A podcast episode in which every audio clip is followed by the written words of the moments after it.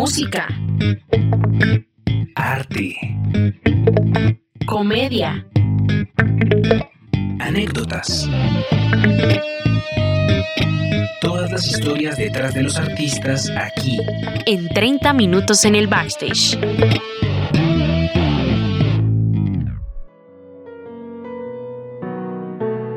Tú fumas, deja ese maldito vicio amor. No entiendes, no, que yo fumo de tristeza porque mi princesa nunca llegó. Bueno, estamos escuchando Tú Fumas de Fabio Chávez, nuestro invitado que ya completa un tercer capítulo con nosotros aquí en 30 minutos en el backstage. De verdad que ha sido un honor conocer toda tu experiencia, todas tus anécdotas. Y ahora quisiéramos dedicarnos en este tercer capítulo a hablar sobre tu producción como cantautor, eh, sobre todo lo que has realizado ya como tuyo. Entonces, Fabio, cuéntanos cómo, cómo te inspiras, cómo, cómo escribes las letras y todo el tema de producción que realizas. Hola Lina, ¿cómo estás? Un saludo a todos los oyentes. Muchas gracias por esta tercera invitación. Bueno, mmm, normalmente para mí escribir canciones es contar historias. Eh, algunas son de mi vida personal y otras son cosas que veo a mi alrededor, y a veces incluso hasta imagino que suceden. Eh, y tenía hace ya mucho tiempo como varias canciones escritas que no me había animado a sacar porque, bueno, los porqués siempre existirán, siempre aparecen mil porqués, pero yo creo que el porqué más serio es miedo, ¿sí? Por miedo a comenzar, por miedo a, a, a, decir como, bueno, me voy a animar a hacer esto, voy a darle con toda el miedo también a, al qué dirán, al, ¿será que sí les gustará mi música? ¿Será que no les gustará? Y yo creo que eso es algo que le pasa mucho a los artistas en un principio, que es ese miedo el que no les deja como avanzar y, y la primera persona que, te censura y que te dice no eres tú mismo. Y eso es complejo y es algo de lo que no es fácil salir, pero llegó un punto en que dije, no, la madre, hay que salir de esto y, y voy a empezar. Y comencé con un grupo de canciones eh, que tenía, como les digo, escritos hace, escritas hace muchos, muchos años, pero llegó la pandemia. Y yo dije, carajo, ¿qué hago? ¿Qué hago? Porque pues se vino la pandemia, viene la incertidumbre, no se sabe qué va a pasar, no se sabe quién va a vivir, quién va a morir, quién se va a quedar con o sin trabajo, qué va a pasar se cerraron todos los conciertos, se cerraron tantas cosas. Entonces yo dije, pues bueno, no me quiero quedar con la espinita. Voy a hacer estas canciones en mi casa. Disculpe. Dime. ¿Cuál era como tu ingreso antes de la pandemia? ¿Profesor en EMAD o de toques y así? Eh, de todo un poco, de todo un poco. Sí, por un lado estaba como profesor en EMAD, por otro lado estaba de profesor en otra academia que permanecerá anónima. Y así no hacemos publicidad acá. De no hacemos publicidad acá. Eh, también dictaba algunas clases particulares, estaban saliendo algunos toques, un par de proyectos por ahí de producción, o sea, estaban saliendo muchas cosas. Y cayó la pandemia y pues todo, todo el mundo empezó como, no, esperemos a que esto pase y pues esperemos a que esto pase. Y nos dieron las... Sí, ya. Sí, sí, sí. Casi. Tal cual, yo creo que el, que el 2020 aún no ha terminado. sí. Es un año que aún no termina. La parte B del cassette cuando le dieron la vuelta y continúa. Sí, li estamos literal. En, estamos en Dacapo. Da el signo a la, al fine. Ahí estamos nosotros con este año. Entonces, pues bueno, yo dije, no, igual quiero, quiero ya empezar, quiero meterle la ficha a esto y empecé a grabar en mi casa. Entonces agarré empecé a hacer con guitarras y empecé a como a imaginar algunos paisajes sonoros y crear como distintas sensaciones con las canciones. Entonces elegí estas cuatro porque sentí que eran como canciones que me daban cierta libertad para experimentar un poco. Y, y, que eran canciones que yo dije, bueno, pues probemos, probemos y aquí vamos mirando y, y pues uno va corrigiendo también sobre la marcha. Entonces, pues, eso fue un poco lo que me motivó a empezar a, a sacar música este año, como, como cantautor, pues. Y o sea que ese tema de imaginarte los paisajes, los espacios, es como lo que te inspira, lo que tratas de, de hacer a la hora de escribir. Pues digamos que son dos procesos diferentes, porque es uno, por un lado es el proceso de la composición y en la composición siempre me voy a la historia. ¿Qué quiero decir? ¿Cómo lo quiero decir? ¿Qué quiero contar? ¿Qué cosas prefiero dejar como con, con ese subtexto, como no ser tan explícito a la hora de decir ciertas cosas? Y en la producción ya me hago otra pregunta y es, bueno, ¿cómo quiero que esto suene? ¿Sí? Entonces imagínate que escribir la canción es llamar a la Mona Lisa por celular y decirle, cariño, ¿cómo estás de tiempo? Ven, te voy a pintar un retrato. Sí. Y la producción es ya tenerla enfrente, haber terminado su figura y decir, venga, voy a meterle un arbolito aquí. Voy a meter una casita por acá. El cielo está muy azul, pongámoslo más verde. ¿Mm? Ok. Maestro, hablemos un poquito puntualmente de, de cada tema. Eh, a mí me encanta y soy fan de, de Tu Fumas. Uno de los más- o sea, me, me gustó un montón. Fue el primero de este EP que estás sacando, ¿cierto? Que ahí como, yo, yo veo esto como al final vas a anunciar un EP completo y va ahí como, como en proceso. sí, sí, sí, esa es, esa es un poco la idea. Bueno, tú fumas. Es una canción que nace de alguna vez que estaba con un amigo y él estaba esperando una chica. Y espere, y espere a que ella llegue, a que ella llegue. Y entonces él me dice, no, pues camine, acompáñame, sumamos un cigarrillo, saqué la guitarra, cantamos un rato. Sí, yo, yo era bien fogatero y lo reconozco abiertamente. sí. Entonces, claro, estábamos ahí, pero él llegó un punto en que empezó a fumar mucho y mucho y mucho. Y eso de que con el que se está acabando prende en el siguiente. y entonces a mí se me ocurrió esta frase como medio parodia. Entonces yo le dije, tú fumas, deja ese maldito vicio, amor. Y yo estaba muerto de la risa y el man como, déjeme en paz, no me moleste. Y ahí viene como el remate, yo poniéndome en sus zapatos. No entiendes, no, que yo fumo de tristeza porque mi princesa nunca llegó. Entonces, claro, ahí lo dejan a él plantado. Qué triste. Nada. Y es como, y es, no sé, yo creo que esa canción representa un poco de mi esencia, que, que es como agridulce, como, como oscuro, como, como que la música me dice esto es muy feliz, pero la letra me dice no, esto no es. Ahí. Sí. Entonces me pareció muy divertido y después completé el resto de la canción con algunas historias como corticas. Entonces, más que una sola historia, esta es un compilado de pequeñas historias. Sí. Entonces, digamos, el segundo verso es un poco como, imagínense el día después, yo me encuentro con la vieja y la vieja está como si nada. Y no, vámonos a tomar algo, por decir. Entonces yo me, yo me imagino como la vieja dice, te sirvo, no, como yo diciéndole a ella, te sirvo otro Bacardi con hielo, amor. Y aquí habla la rabia. Con gusto voy, esperemos que esta vez el veneno detenga tu corazón. Pero entonces, claro, ya es una desalmada, entonces el tóxico no sirvió.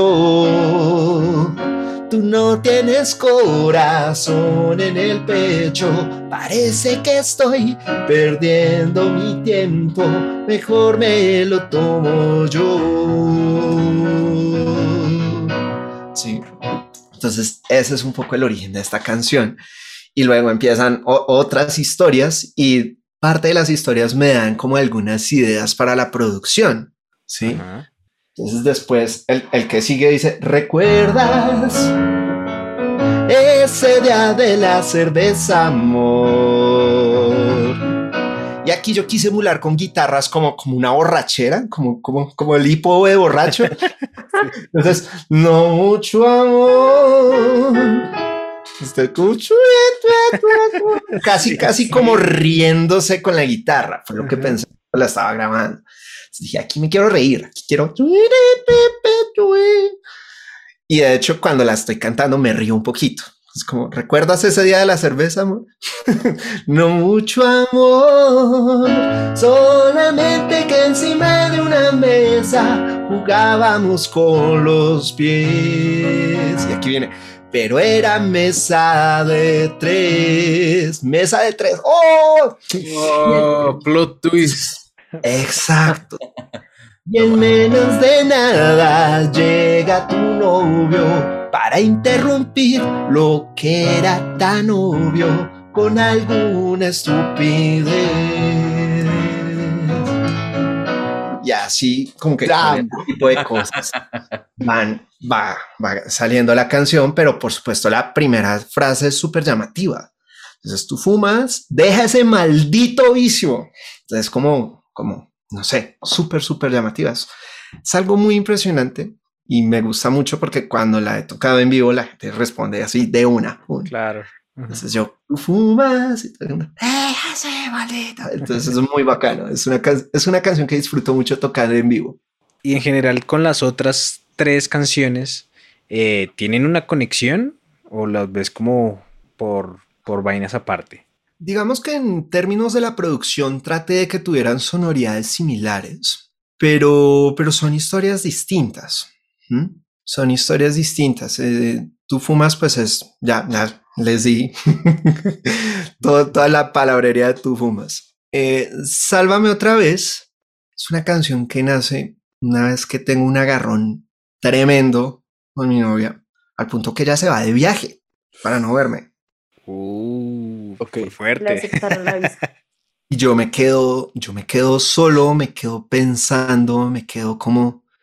Y ahí empiezan también a, a surgir como, como esas frases, como de, como de medio pelea.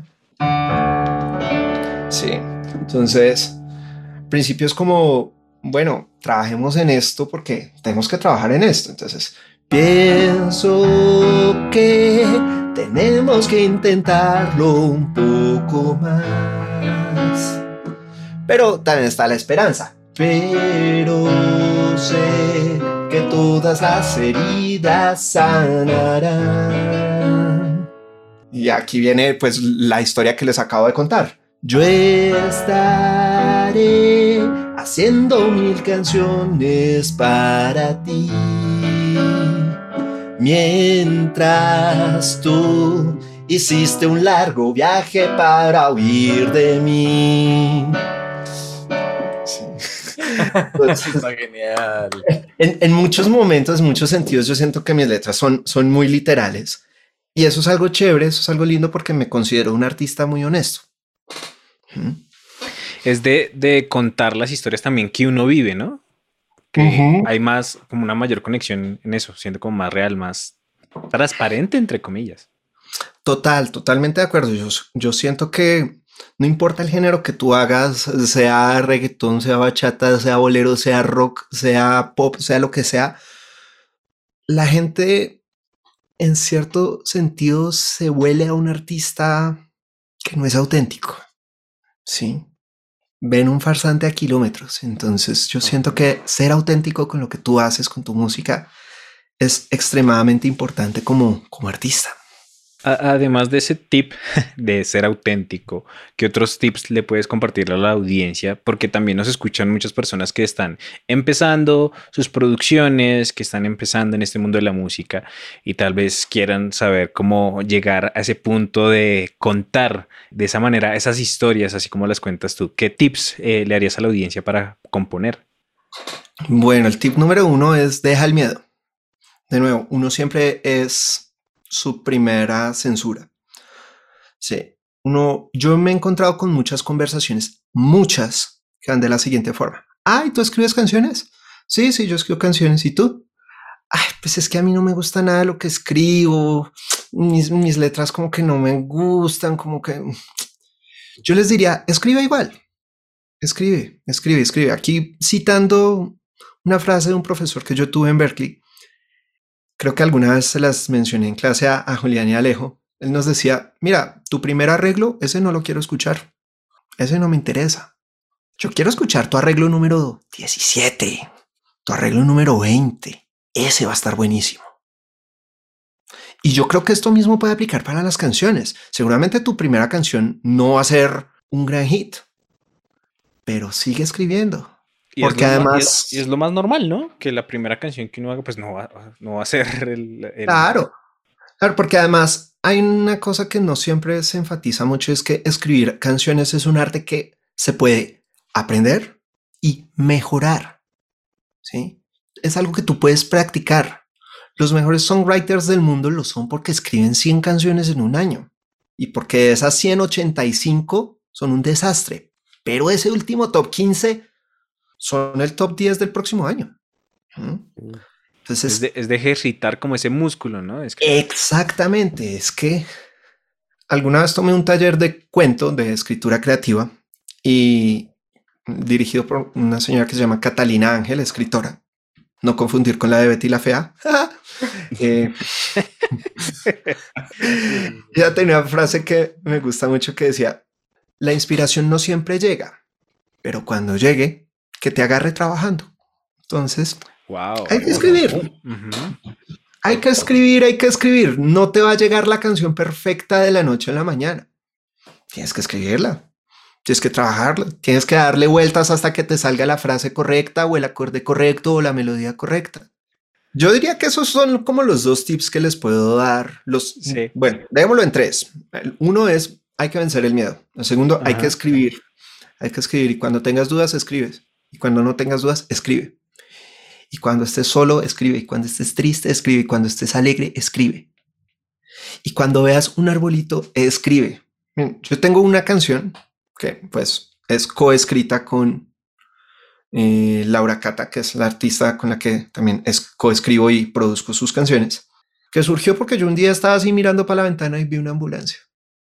Y yo empecé, ah, vea, ambulancia, tan chévere. Me reuní con ella y como, mira, llegó una ambulancia. Empecé, ve una ambulancia, me está esperando. Y esa frase le dio vida a toda una canción. Entonces, las canciones pueden salir literalmente de cualquier cosa. De cualquier cosa. Entonces, no tengan miedo. Tip 1. Escriban un montón. Tip 2. Y no tengan miedo a experimentar. Pues eso va un poco como de la mano con el uno, pero escriban porque sí y porque no.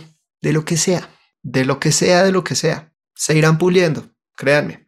Digamos, tú que vienes, bueno, hablamos mucho sobre eso, en especial yo que ah, me siento que estoy con un héroe de, personal, pero tú que tienes de absoluto y tu desarrollo es muy, obviamente muy diferente a componer.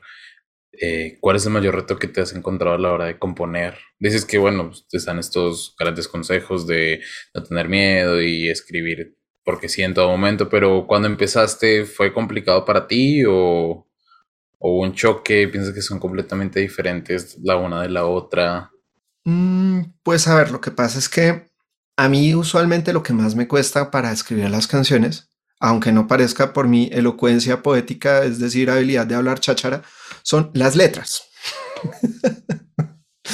Siempre es como lo que más me cuesta. La parte musical, pues por, por lo que les he contado en estos últimos capítulos, es algo que se me suele facilitar mucho más. Claro. Entonces, escribir una buena letra, además que uno se mata la cabeza escribiendo letras y escucha Pobre Diabla de Don Omar, donde todo el segundo verso es llorar. Un día, un día que estén despachados, escúchela.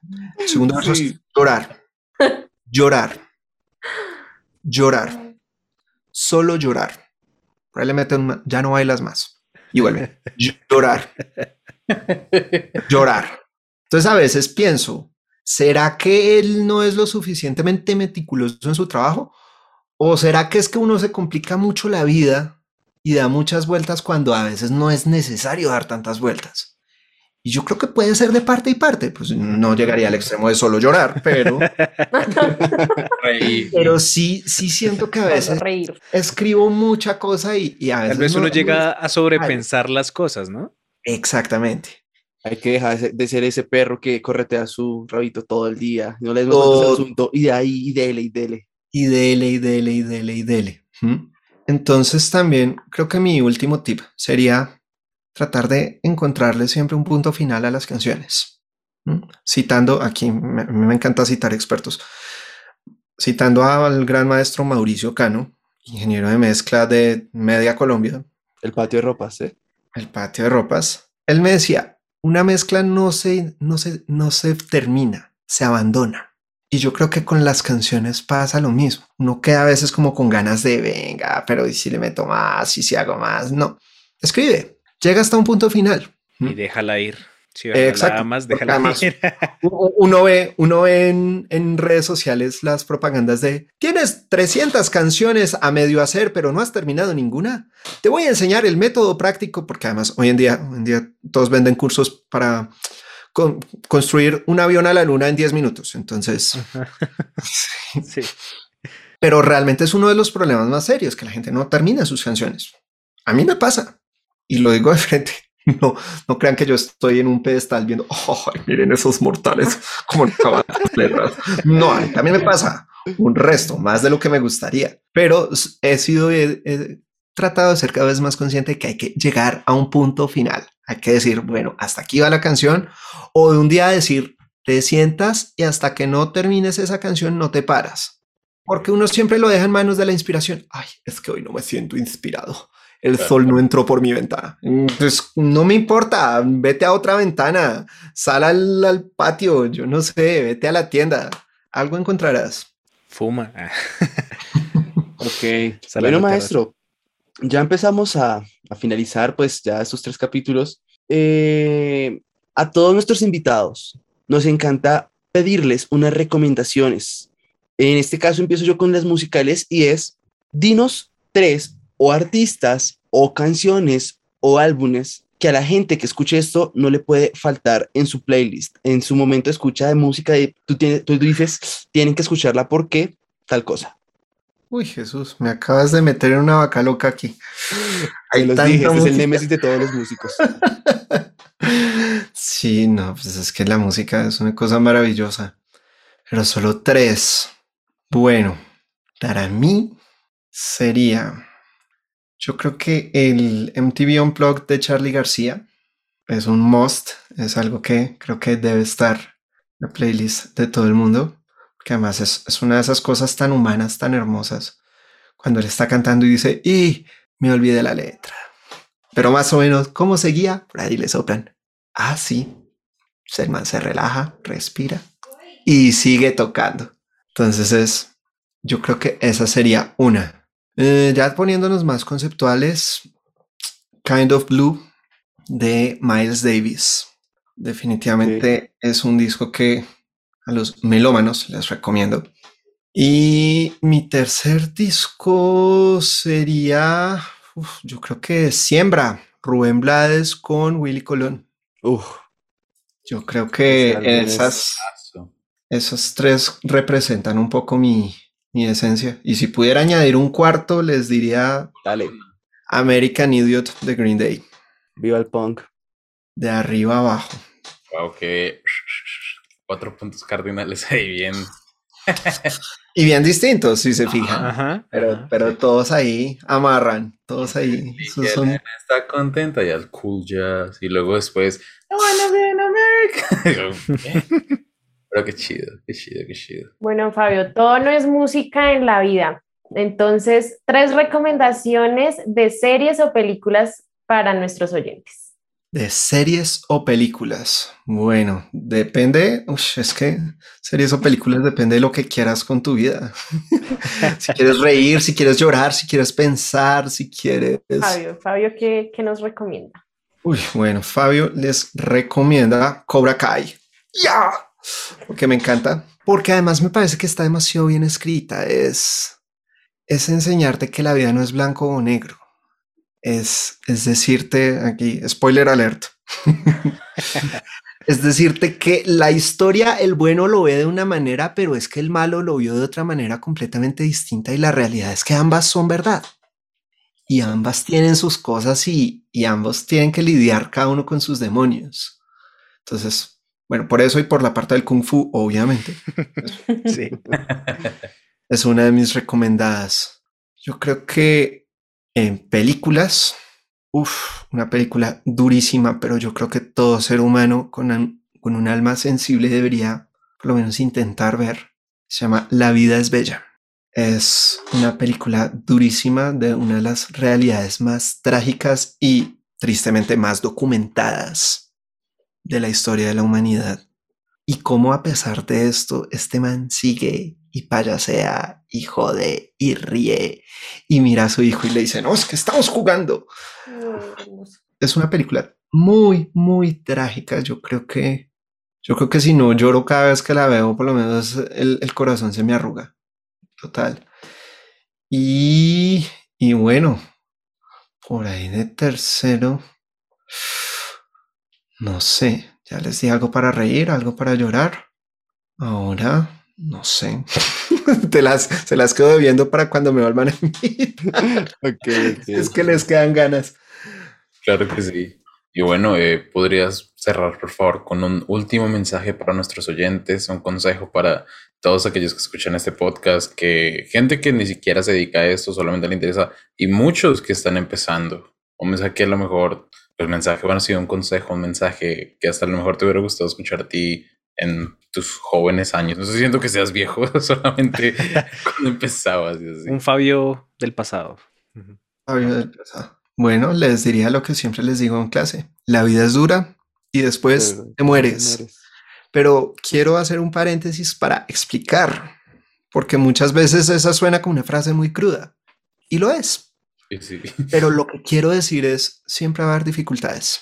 Siempre va a haber excusas, siempre va a haber algo malo, siempre habrá razones para no hacer las cosas. Pero tú tienes que seguir, tú tienes que seguir. Y hay que seguir dándole y dándole y dándole porque esta vida no es una carrera, es una maratón.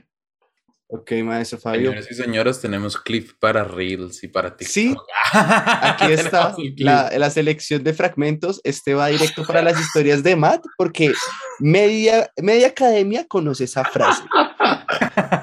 Arre.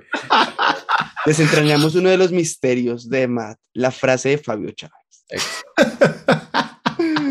Pero bueno, Siendo más, ¿nos podrías regalar nuevamente tus redes sociales? Claro que sí, me pueden encontrar en Instagram y en Facebook, en Twitter. Abrí Twitter, pues me siguen como, me siguen como 10 personas, pero pues si me quieren seguir, me encuentran como Fabio. 11. Para, para más frases de Fabio por ahí en para Twitter. más frases Ajá. inspiradoras de Fabio. eh, me pueden encontrar como arroba Fabio Chávez R, la- el Chávez con S.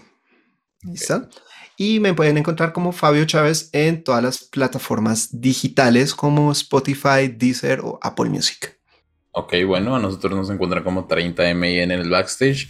Eh, me vuelvo a perder la misma vez que el, el episodio pasado, así que soy Jacobo Martínez, estoy en compañía de Lina, Alejandro, Julián y nuestro querido invitado Fabio. Y pues nada, terminamos una misión más de 30 minutos en el backstage. Les deseamos una linda semana y nos escuchamos en el siguiente capítulo. Música, Arte, comedia, anécdotas, esto fue 30 minutos en el backstage.